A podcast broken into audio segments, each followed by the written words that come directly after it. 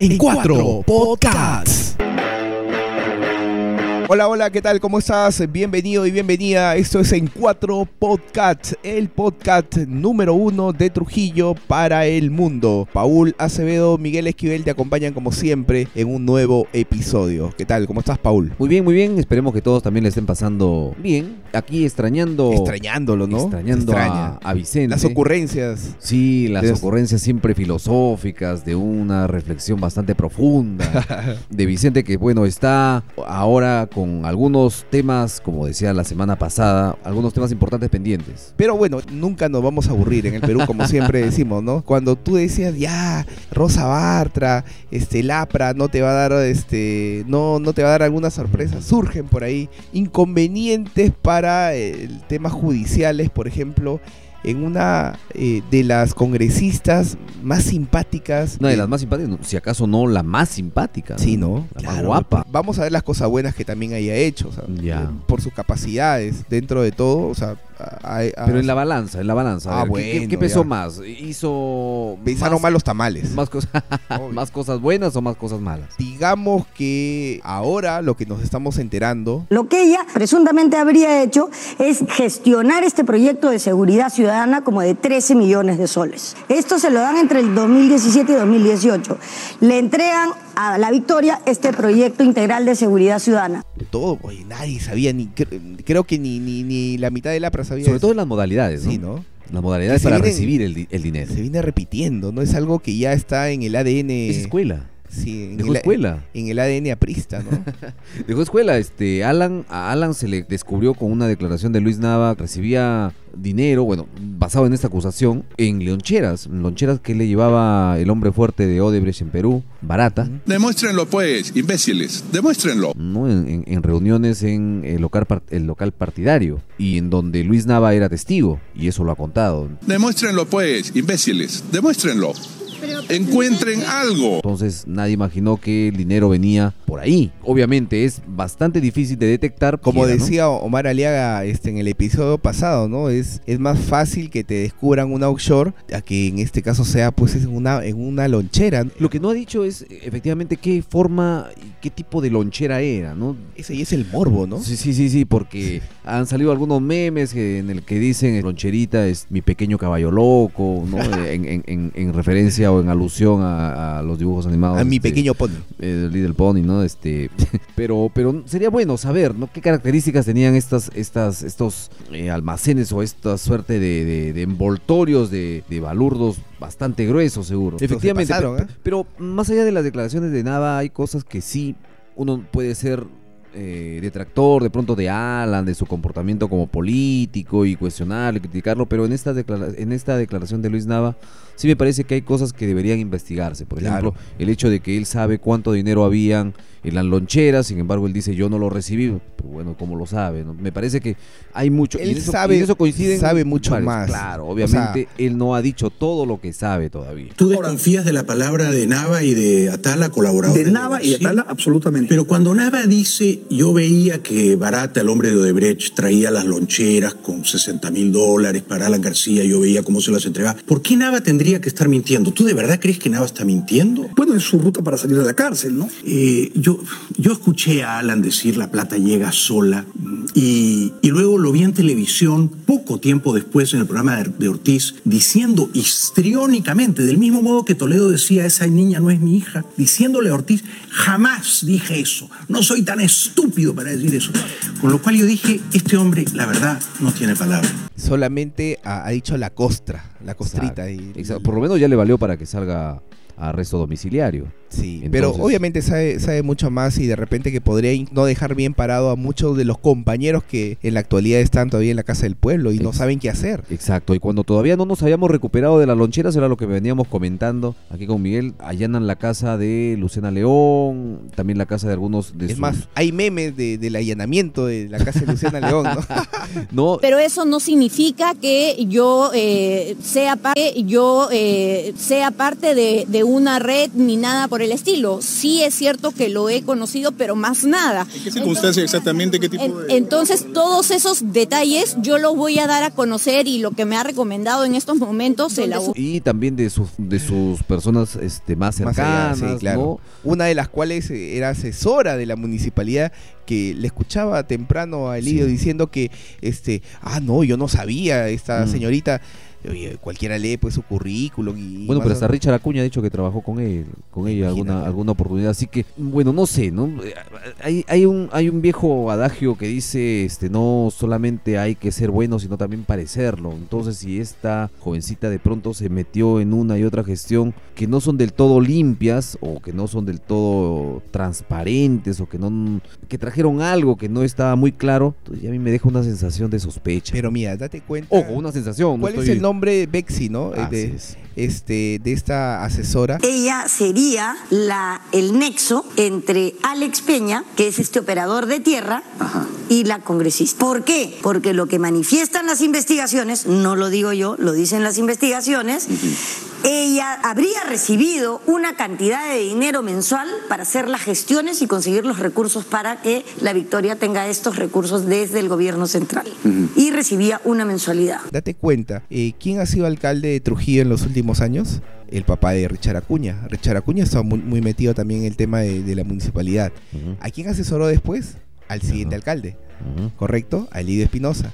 Y se va con Luciana León como asesora porque estaba también, supuestamente, según la fiscalía, en negocios con la municipalidad de eh, La Victoria. la victoria. Entonces te das cuenta, ¿no? Esta señora pues tenía, yo creo, es el nexo entre estas, Claro. entre na- na- nada cosas, al parecer nada, nada, nada santas, ¿no? Efectivamente, a, a Luciana León se le acusa de ser o de formar parte de esta red de extorsionadores, ¿no? De esta red de eh, cobracupos, los intocables ediles de la Victoria, de la cual ella habría obtenido algunos dineros mensuales, entre 15 a 20 mil soles, eh, se habla, ¿Y de qué forma? por hacer algún tipo de, de gestión a favor de ellos. A ver, ¿de qué forma? Eso es lo que ha... ¿Por un offshore? No, no, no, no, no, eso sería detectable. ¿Por un, como- por un atala? De repente no, un amigo... nada de aquello. Siguió los ejemplos de su máximo líder, ¿no? Ya fenecido, al parecer, dejó escuela, como, como decíamos, y copió algunas modalidades. Ha salido un aspirante a colaborador eficaz a dar unas declaraciones que indicaban que el chofer de Luciana León era el que recibía estos paquetes o tamalitos, como lo llaman, tamalitos. ¿no? Claro, o sea, este... Vaya tamalitos, una tamalitos. tremenda presa adentro. Oye, pero bueno, yo quiero hablar cosas buenas para Luciana León porque acá le vamos a dar de alma, ¿no? Mira, ella aprobó este, la ley del concejal joven, la ley del voluntariado, la ley del libro, que hasta ahora se, ha- se ha prorrogado un año más, creo, un año Sí, más, sí, sí, un año más, eh, que no, ¿a qué se refiere esto? A que no, no cobra, no, no tiene, no está afecto al IGB. Exacto. Y también promovió el tema de, de los espectáculos y públicos y no, eh, no deportivos. Esto a los conciertos. Acuérdate que antes de esa ley, este, los conciertos que por ejemplo venía, este, no sé, ACDC, Ujú. eh, Madonna, todo, todo era Chile y Argentina. Y decían, ¿y por qué no viene a Perú? Porque no es negocio, pues, porque me clavan los impuestos que prácticamente yo tendría que venderle las entradas a, a la gente pues a 800, a 1000, 1500 soles. Bajó el- el- esa, esa barrera y empezaron a llegar conciertos. Ah, mira, y, y qué, qué- qué coincidencia, se me viene una relación, porque los intocables ediles vienen por este lado de eh, cobrar los cupos y eh, lucrar con el estacionamiento, ¿no? En la Victoria.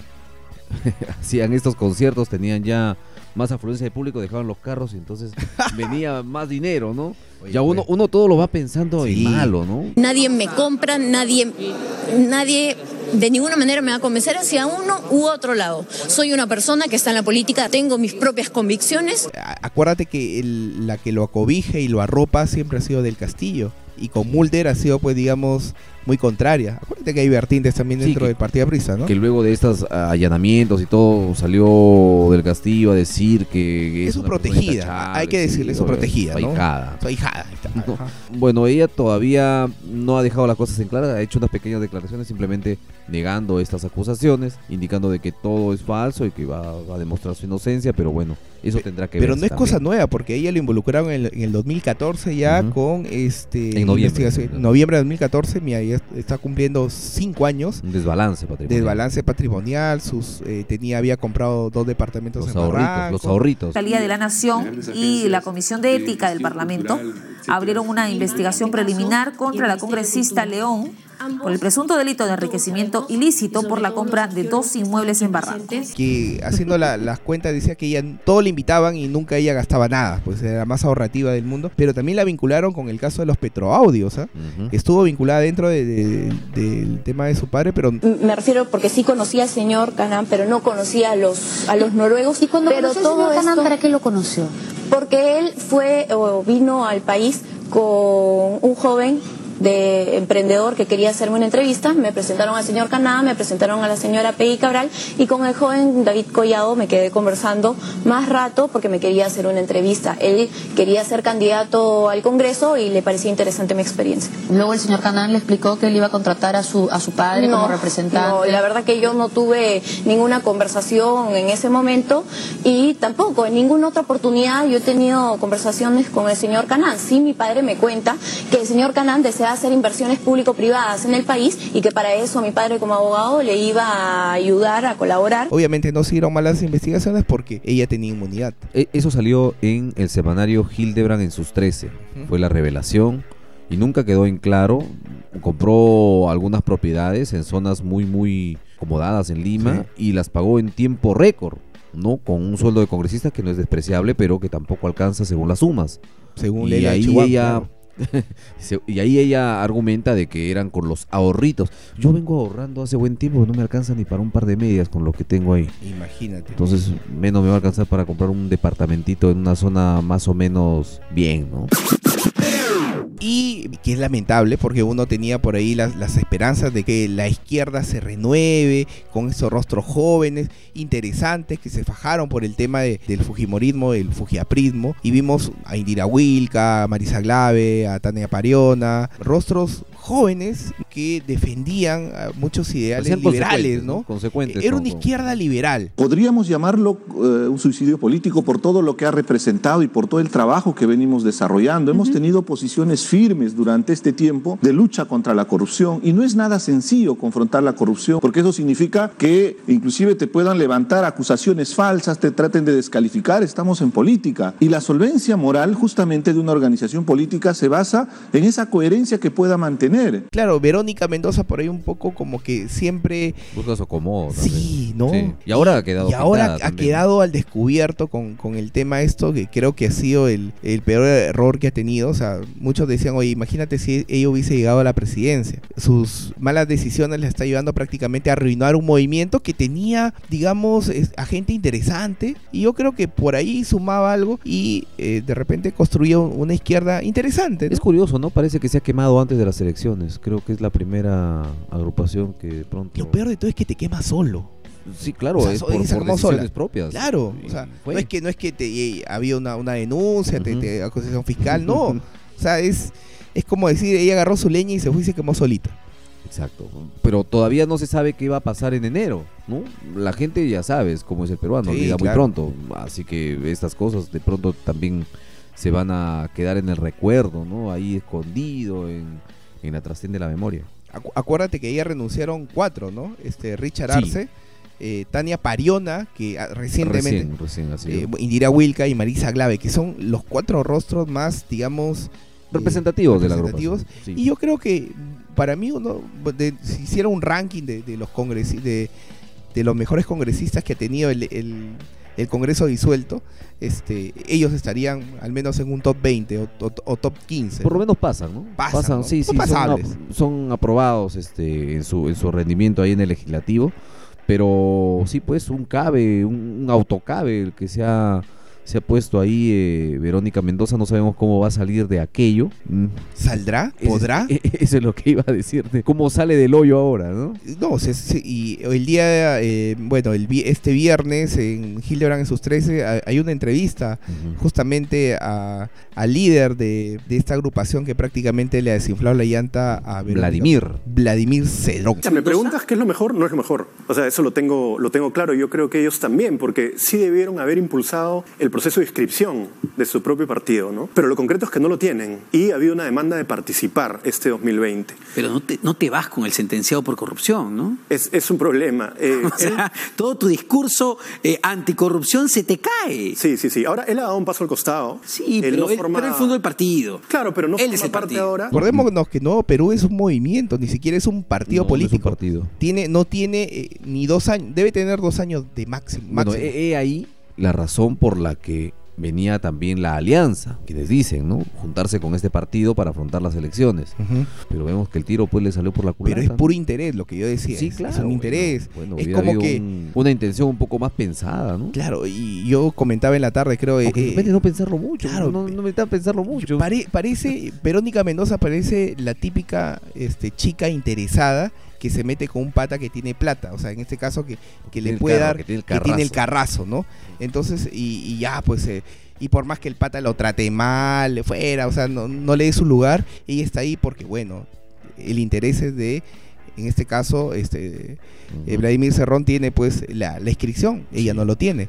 Entonces, por más que me maltrates, que estés ahí, que, que se me vayan todos, yo tengo que estar contigo porque si no, no puedo postular. Sí, pues se ha disparado a los pies. Se ha los pies y no se sabe qué va a pasar. Por ahora existe solamente el, el pronunciamiento. Salió a declarar de que esto la tenía muy afectada, que le dolía en el alma. Bueno, pues son las consecuencias de los propios actos, ¿no?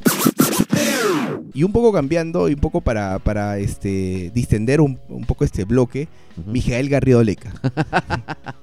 o sea, el solo nombre, Yo el solo creo- nombrarlo, como dicen, debe, debe Se ha eh, ganado la poner ¿verdad? su show de, de stand-up. Yo creo que él sí da risa y Mateo, su hermano, no. No, para nada. No, Mateo es Mateo, para quienes no, no lo saben, Mateo. Para Leca. millennials, Mateo, que creo que está en Estudio 92 Sí, sí, y va a ser la nueva este, versión de Pataclown, o sea, también da risa, ¿no? De, da risa Es escuchar. un youtuber, ¿no? Dicen que él no da risa, pero Mateo sí, de verlo nada más este, es para, para, para soltar carcajadas. Acordémonos que Mijael Gar- Garrido Leca es hijo de, del ex eh, con- Claro. del ex ministro de salud, jefe de campaña. jefe de campaña. Ojo, jefe de campaña, O sea, no el lo olvidemos. ¿no? todo. O sea, el, el segundo Nava. Es el que sabía de dónde venían los dineros de la campaña. Los negocios de Garrido Leca. Revisando viejos archivos, sorprende encontrar la envidiable bonanza económica que exhibía Hernán Garrido Leca cuando era ministro de Estado. Según su propia declaración, de un año a otro su patrimonio creció en más del doble. Esto mientras llevaba la cartera de vivienda. Aquí un ejemplo. En su declaración de bienes del año 2006, su patrimonio era de 2.800.000. En el año siguiente, creció a 4.160.000 nuevos soles. Qué buen ojo para los negocios. ¿Cómo distribuirlos? Está eh? también en ese momento no es con poca inve- cosa. investigación fiscal. Que calladito, Está ¿no? calladito, pero, vida pero sí tiene acusaciones serias este Garrido Leca, el padre. Y eh, me imagino que el hijo, pues, como buen hijo, que lo quiere a su padre, obviamente va a cuidarle las espaldas. Pero ahora ha dicho que él era militante desde muy chico. Ah. No lo ha dicho hace unos pocos días en una entrevista con Jaime Bailey. Hablé con el APRA, eh, que es un partido donde, donde milité eh, hasta los 18 años, por 5 años, desde los 13 hasta los 18. Tú fuiste militante del APRA en tu adolescencia, claro. Bueno, mi abuelo fue aprista, mi padre es aprista. padre fue jefe, jefe de campaña de Alan, fue ministro de Vivienda, ministro de Salud de Alan García. Y además mi abuelo fue muy amigo de allá de la Torre, Sí, sí, sí. Villanueva. Y, Viene de familia, Sí. digamos. Pero ahí mismo lo tienen en su archivo. Todo está en la red, todo está en la red. ¿no? Y en la red le han recordado aquella entrevista que no es muy antigua con Nicolás Lucar, en la que él niega cualquier Militancia. vinculación con cualquier partido, incluido el APRA. Porque Nicolás Lucar le dice, ¿no? Eh, Tú eres aprista porque vienes de un papá aprista, de un abuelo aprista, y él lo niega todos los idiomas posibles. ¿Tú eres militante aprista? No, soy militante aprista. No, soy militante aprista. Que es un partido donde, milité eh, hasta los 18 años. No, soy militante aprista. Porque tu, tu papá, Hernán Garrido Leca, sí ha sido incluso dirigente, es actualmente Hasta miembro. donde yo tengo entendido, quizás puedas aquí apuntar alguna diferencia, la afiliación política no se transmite por la sangre. Bueno, pero en el APRA casi siempre sí, ¿no? Casi Bueno, todos en mi caso no es uno de esos, Todos los caso no jóvenes es son hijos de aprista, nietos de aprista. No, no lo estoy diciendo como crítica. Bueno, todos en mi caso no es uno de esos, Todos los caso no jóvenes es esos. son hijos de aprista, nietos de aprista. No, no lo estoy diciendo como crítica, no, no, No, no, no, ninguna nada. crítica. No, no tengo filiación política alguna. Diga, No, no tengo filiación política alguna. Cara dura, ¿no? Y ahora con Bailey, ahora que ya está prácticamente en campaña, porque ha presentado hasta su equipo de campaña también. Es un chiste. Dice que, que- que sí, que él militó desde muy joven. Oiga, pero si empieza ya con una mentira, pues se va a convertir en, un- en la próxima Bartra del Congreso. Sí, Eh, eh, es una es una lástima de, de Mijael Garrido porque por ejemplo una de sus amigas Juliana Oxenford que Sí. eh, escribía en altavoz este periódico digital que tenía De eh, blanquitos. de blanquitos limeñitos y toda la cuestión A lo Elian, a lo Elian. a lo Elencar, este que bueno hijitos de papá no que, que tenían pues su, su periódico digital y bueno le invitaban a, a escribir también Juliana Oxenford y le han preguntado oye es tu amigo, ¿no? Es tu pata, este, este Garrido Leca. Se ha franqueado la flaca. Y ha dicho, sí, efectivamente es mi amigo, ¿no? Pero ya le he dicho ya que eh, ni se le ocurra regresar al periodismo, porque ya no puede, pues es, un... pa- y- De hecho, ojalá no la tenga que ir a visitar a la cárcel. tanto así que creo que este eh, su eslogan de campaña de este pata de Mijael es ni un paso atrás. No, Así ni es un su paso. eslogan. O sea, yo creo que en referencia a lo que dijo Julián Oxenford, porque o sea, ya no ya no tiene ya no ya no puede voltear atrás en el tema de periodismo porque ya está totalmente desacreditado, Sí, ¿no? sí, por ahí leía Renato Cisneros también. Y lo que- otro que- también es que de que le dijo, bueno, te metes en política, caballero, a, a- a mi pata voy a tener que llevarle este eh, Frutita la- frutita a piedras gordas. O sea, de- dejándole entrever de que te metes en política, Ya, estás, pero, estás pero- frito. A ver, pero más allá de pasiones, ¿tú crees que Mijail entre a- a- al Congreso? Yo este creo- De, enero? Mm, Tengo esa sensación que el Partido Aprista va, va a perder su inscripción. O sea, Ah, mira. yo creo, yo creo que va a perder. Y si es que por ahí mete algo, meterá pues tres. Pero entra, entra. Ah, eso sí, no sé. Probablemente por, por ser el más mediático, probablemente ingrese. Pero yo lo veo complicado, que, que- que- veo muy complicado que este tenga la inscripción en la. O sea, Hay quienes dicen que él se movería muy bien en alguna presidencia de la comisión de conversación. sería, sería muy bueno verlo ahí, ¿no? Pero Mijail- lo otro que están diciendo es que están esperando la postulación, la precandidatura de, de Milagros Leiva también. Maldita sea, de verdad. Perdóname, Gisela, yo, no, yo me voy a la pausa. No, no, no, me va- no, Gisela, yo no voy a llorar. Esto es el colmo.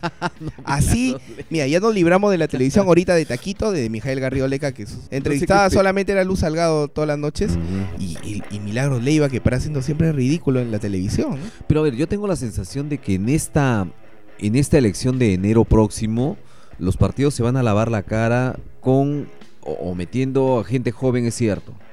Para decir que están renovando sus cuadros, que tienen voluntad política, que quieren probar gente, que quieren hacer las cosas bien de aquí en adelante. Sin embargo, me parece que es solamente una jugada. Porque los tiburonazos, aquellos que, que bien no pueden postular, pero aquellos que todavía están en algunos partidos, esos sí van a postular en el 2021. Te Ah, acordarás. claro. Ah, claro. Te acordarás.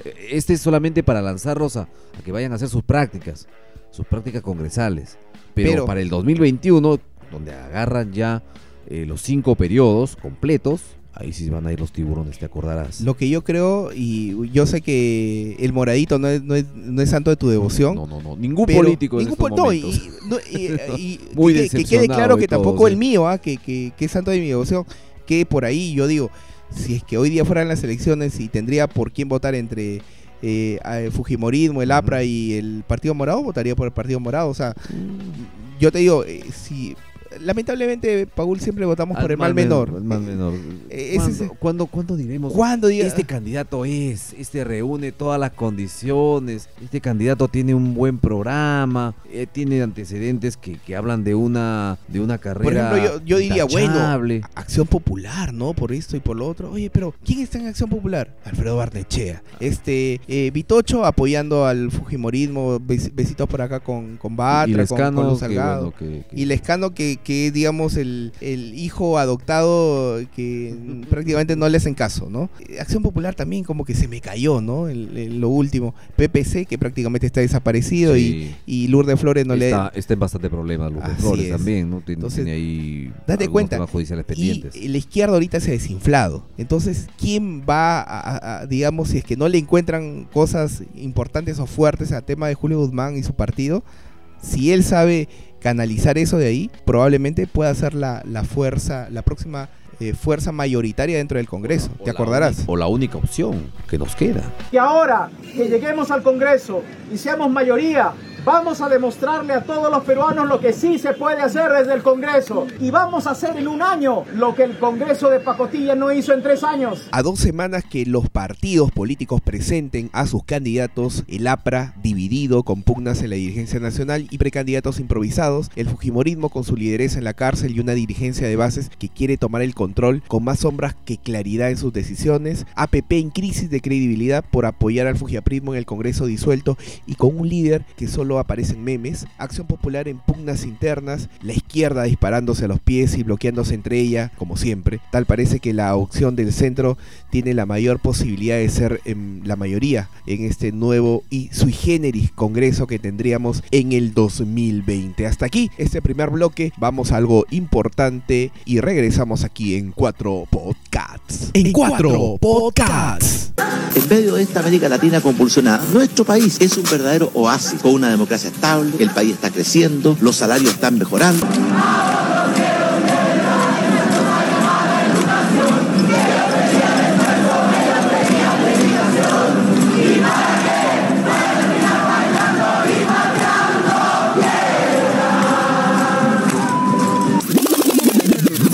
Bienvenidos al segundo bloque de En Cuatro Podcasts. Esta semana ha habido una polémica interesante por varios, si lo queremos ver desde el punto de vista cultural, erótico, sexual, milenario. milenario, ¿no? Y, turístico.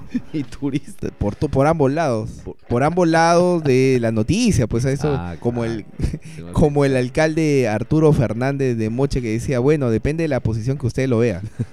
a ver, ¿qué sucede? Sucede que en el sector heroica de Moche, el alcalde Arturo Fernández, alcalde del distrito de Moche, en Trujillo, ha decidido hacer una suerte de mural. Sí, es casi como un pequeño bulevar, o sea, sí. ¿no?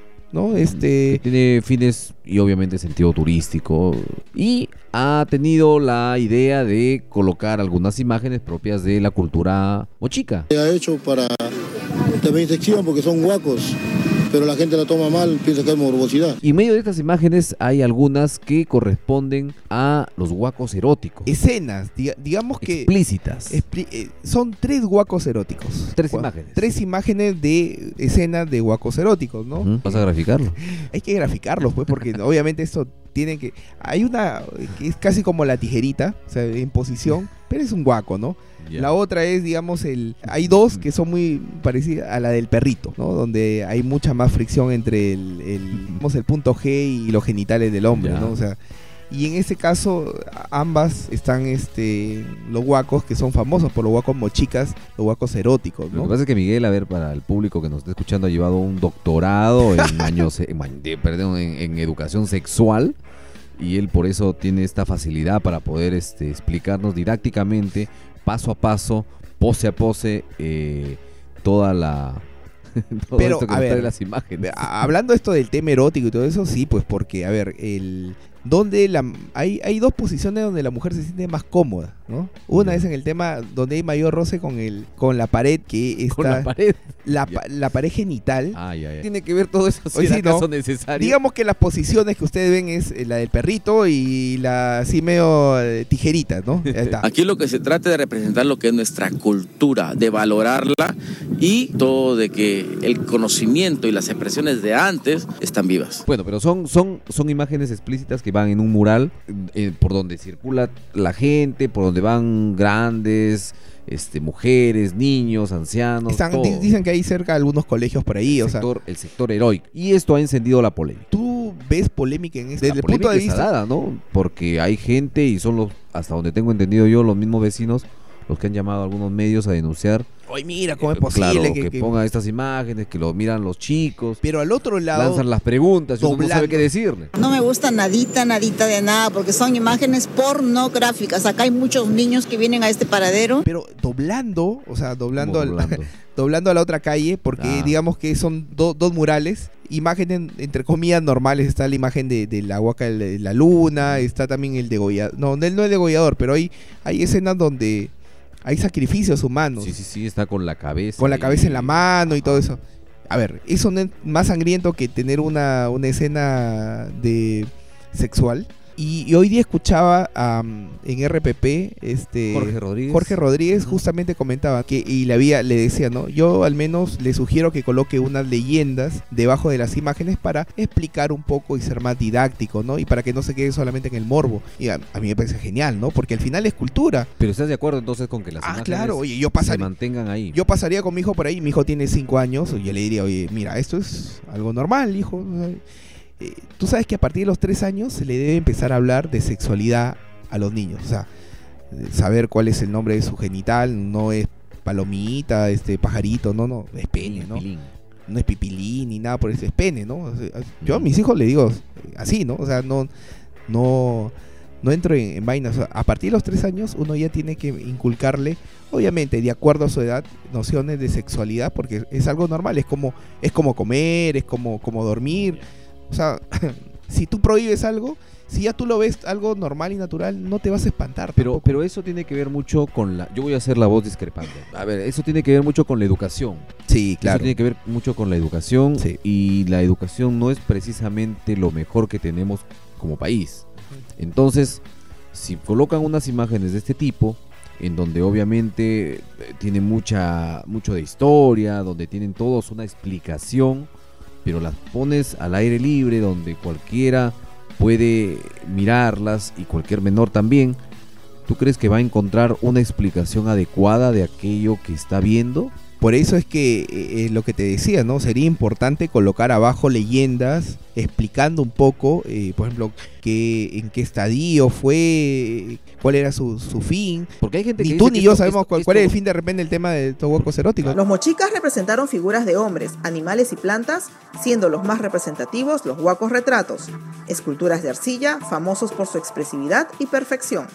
Teniendo como principal característica el realismo, su cerámica plasmaba escenas de ceremonias rituales, combates, paisajes e incluso los actos de intimidad sexual, los que son mostrados de manera explícita, pudiendo atribuírseles connotaciones simbólicas de fertilidad. Pero hay gente que No había revistas, no hay había- gente, hay no gente había que YouTube. dice esto, claro. Los guacos eran el playboy de, de- Ah, de- sí, de bueno. la cultura, pero, No, no sabemos si fue eso, ¿no? pero hay quienes dicen que esto va a incitar a que los chicos, no. eh, no. los muchachos, Ah. adolescentes vayan a decir, oye, a la amiguita, hoy vamos a hacer la del guaquito. Mira, está, está comprobado que si uno, uno sabe más de- del tema sexual y lo conversa en familia o, de repente lees, eh, te culturizas más del tema de sexualidad, postergas más tu iniciación sexual. Está, eso está comprobado.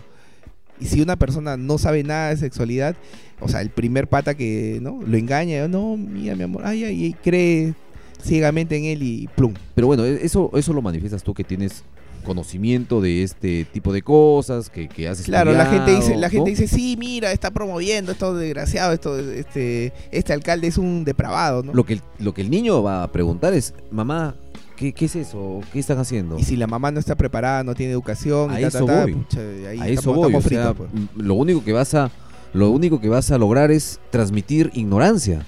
Eso es lo único que se va a lograr. Bueno, primero los padres van a tener que tener mucha comunicación con los niños, porque los niños saben ya, ya la cigüeña, para ellos saben que no existe ni Papá Noel. ¿No? Yo no sé si las leyendas acaso sean suficientes.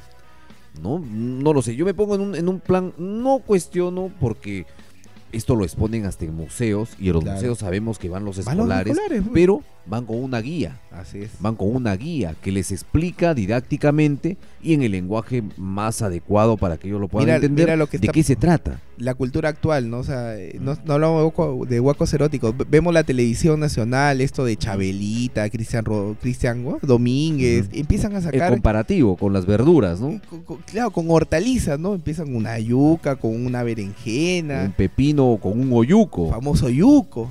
Entonces, ¿no? A ver. Lástima que le toque lo yuquito también. No, pero date cuenta, eh, psicológicamente, si tú le dices a una mujer, hay, hay dos cosas como hacer que la, a la mujer le duela en el alma. Si tú le dices gorda a la mujer, la friegas, ¿no? Gorda y fea, la friegas, o sea, la matas, eh, eh, psicológicamente. Pero, y, y la mujer tiene la otra. Si tú le dices, si una mujer le dice a un hombre ahorita está gordo y feo, el hombre dice, ya, y, pero dile. El hombre como el oso. Ajá, pero, pero tú dile, eh, la mujer este, saca la otra arma que es, ah, no, tú lo tienes chiquita. Pum. Te mató. De todas, eh, el, el tuyo es más chiquito.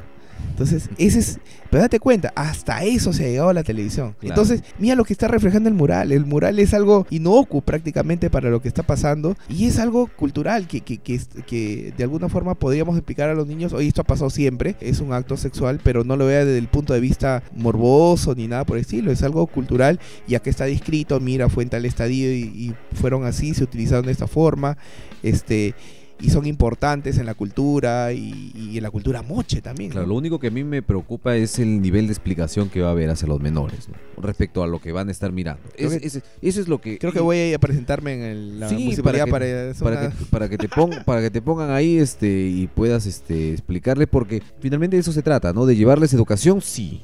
De mostrarles las cosas como son, claro que sí. De indicarles que el sexo es lo, una función natural del ser humano. Claro, es como comer, está, claro, o sea. bien, pero tienes que para eso estar capacitado y explicárselo de la manera que ellos lo puedan entender y canalizar mejor. Sí. No, no se trata de solamente de presentar figuras y, y dejar que cualquiera pueda hacer una interpretación antojadiza de lo que, de lo que está viendo, ¿no? Sí, bueno, eso sí, de repente no está preparada las personas para ese tipo de mural en la actualidad y sobre todo eh, poblaciones muy tradicionalistas, muy conservadoras, ¿no? De repente no lo están, está de repente para colocarlo en otro lado de la ciudad donde se esté más cuidado, Y ¿no? hoy, De día, repente. y hoy día en la entrevista que le hacía a nuestro amigo Willy Mori, Ajá. eh, que está en el programa Polémica, le hacía la entrevista a Arturo Fernández, él mostraba también otras imágenes que iba a colocar en esta suerte de bulevar que ha instalado con este mural polémico. Y habían, estaba la imagen de eh, Santa Lucía Ujú. y la Santa imagen, Lucía de Moche. Sí, y la imagen de Cristo Labrador, me parece que se Ya. llama. También, pero eh, a ver, yo me pregunto, ¿y dónde va a colocar estas imágenes? ¿Al lado de los, de las- de los guacos? ¿Cómo, ¿Cómo va a ser? O sea, no, no, no entiendo. Ahí hay un conflicto de... de- hay un conflicto posiciones. hay un conflicto de creencias, hay un conflicto de, de- de- imágenes, va a haber un conflicto de ideas y un conflicto popular posiblemente. No, no sé qué vaya a pasar. ¿no? Pero es cultura, Paul, No, es eh, cultura. no, es que no te estoy discutiendo de que sea cultura o no.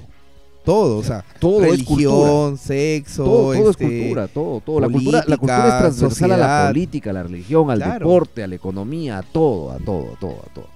No, pero yo voy a la forma en la que se dan las cosas. Bueno, ¿no? sí. O sea, hay que, hay que ver. La municipalidad ha tenido a bien mejorar esta área, rescatarla porque era una zona abandonada y hasta donde sé, donde pululaba la delincuencia. Genial. Ha convertido esto en una suerte de bulevar turístico. Maravilloso. Le ha dado publicidad, la y, me- y le da mal. vida, y le da vida. Ha generado la polémica, pero ¿qué viene después de esto? Mira, si no hubiese puesto esos tres guacos en posición de perrito y tijerita que te digo ahí, no estuviésemos hablando en este, en este, en No este- tuviéramos con qué llenar el programa. No, pues, no, obviamente, o sea, este, ¿no? Y la gente que nos está escuchando en Lima, en, en Cajamarca, que, que- que gracias por, por la sintonía, gente, este, sabemos que nos escuchan bastante en Cajamarca en, eh, y Lima, que son nuestros puntos fuertes, en algún momento van a venir y, hoy vamos a Mocha a ver los guacos eróticos, ¿no? Sí, están en el sector heroica. En estos momentos están todavía en el plan haciendo los frisos, ¿no? Elaborándolos bien. No se ha terminado todavía, todavía los trabajos. Está, ¿no? En- Pero en, en- en pocas semanas o en, algunos días más, seguro que ya va a estar listo todo para ver finalmente cómo quedó esta estructura eh, mural artística y turística. Con lo cual creo que nos están animando también a hacer un bloque sexual, creo. Auspiciado por, no sé, ahí. Bueno, no, no, no sé, habría que buscar a ver quién, quién se anota con, con- con eso. Pero la polémica me parece que va a Sí. seguir en redes sociales, ni bien se han difundido estas imágenes, han empezado a salir los comentarios, algunos. ¿Te imaginas a lo, favor, lo de con mis hijos no te metas? Van a decir, oye, Oh. no, mira, ¿cómo es Sí, lo posible? comentábamos, de repente van a hacer una protesta, un plantón ahí, exigiéndole a- al alcalde que, que retire esas imágenes que no ayudan en nada, seguro, bajo el pensamiento de ellos. ¿no? Sí, bueno, vamos a ver qué es lo que va, va a pasar en las próximas semanas. Vamos a algo importante y vamos a regresar para hablar de lo que nos va a afectar en el corto plazo, que es Streaming, Netflix. el streaming, ¿no? El streaming, ¿no? El Netflix y el Spotify. Con eso venimos en el siguiente bloque. Pausa, regresamos. En cuatro podcasts. El informe final de la comisión Lavajato no recomienda investigar al expresidente García. Y dale con lo Pese mismo, a es los que sí recomienda investigar. No, es, que no es verdad, señora Bartra, no está el nombre en la lista de, de personas. Bienvenidos sean al tercer bloque de En Cuatro Podcasts, el podcast número uno de Trujillo para el mundo. ¿A quién no la traumó la Sunat en algún momento, no? Antes lo veías, antes lo leías, antes lo escuchabas. Y de pronto cuando empiezas a facturar, ahí lo vives, ahí lo sientes, ahí Sí. lo sufres. La SUNAT, Superintendencia Nacional de Aduanas y de Administración Tributaria. Sí. ya el solo leerlo nada más que significan sus siglas ya genera dolor de cabeza. Sunat, Sunat, Sunat, Sunat. Ahora soy formal, ahora soy formal. De lo que gane un gran porcentaje yo te voy a dar,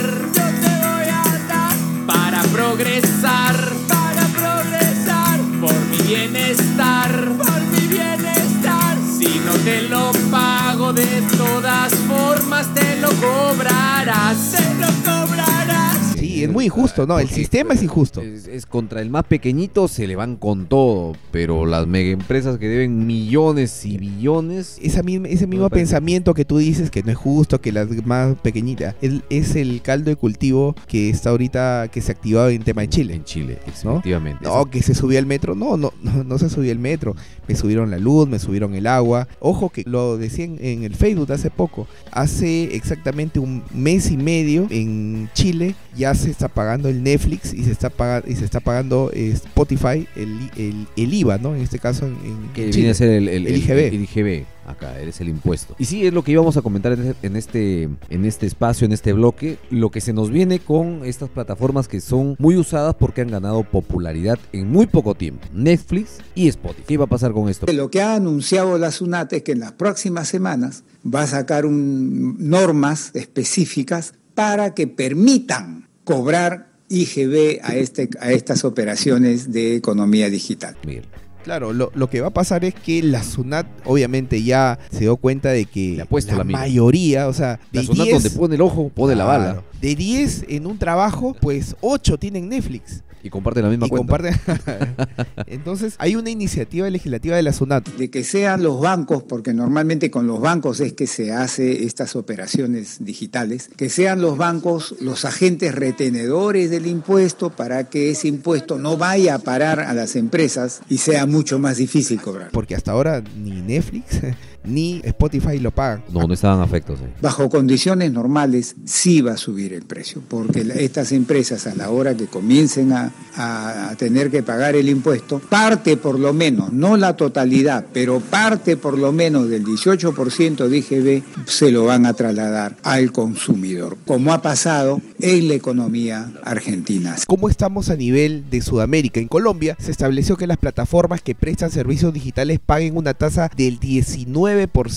En Estados Unidos deben pagar impuestos que están entre los 6 y 9% dependiendo del estado en que se haga la compra. En Argentina se impone un impuesto del 21% a todos los consumos que se realicen sobre las plataformas digitales. Y en Uruguay, desde enero del 2019, se comenzó a aplicar una tasa del 22% de este servicio, que es uno de los más altos de Sudamérica. A lo que iba yo. ¿Tú crees que eso frene la expansión acelerada como se ha venido dando de estas dos plataformas? No creo que lo frene, pero sí va a hacer de que... Va a causar escosor. Claro. Lo mismo, o sea, acuérdate lo de Chile. Yo siempre digo, acuérdense lo de Chile. Su Sunat, por favor, si no está escuchando alguien de la Sunat, sean más descendientes, ¿no? Yo sé que si está brindando un servicio en el Perú, tiene que, tiene que ser afecto al IGB, pero bueno. Viendo lo de, lo de Chile, si se nos presta este tema también para hacer un comentario, me parece que lo de la disolución del Congreso, eso ha frenado un poco, ¿no?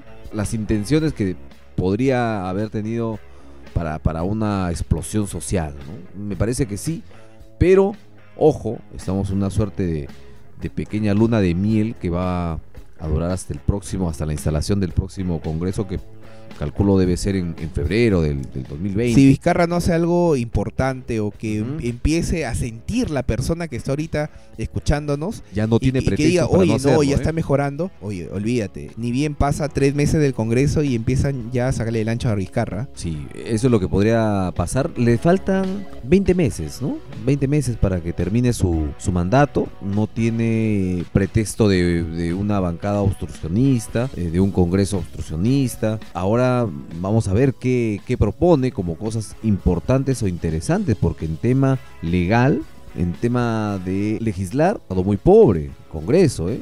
Han estado todos metidos en sus propios problemas, solucionando sus propios conflictos y no han legislado adecuadamente. Así que ahí hay una expectativa muy grande, ¿no? Porque ya estamos casi en la parte final de este gobierno. Ojo que hay mucha gente que está ahorita en ese momento conectado con Spotify y no tiene, no pagan, no tienen una cuenta premium. Yo no pago, por ejemplo, no tengo una No. cuenta premium. en- ¿no? Entonces, normal por eso. O sea que tú puedes seguir escuchando en cuatro podcasts. Yo ando en el auto con mi caja de discos todavía. Así su- Oye, no, eso ya quedó en el olvido, ¿no?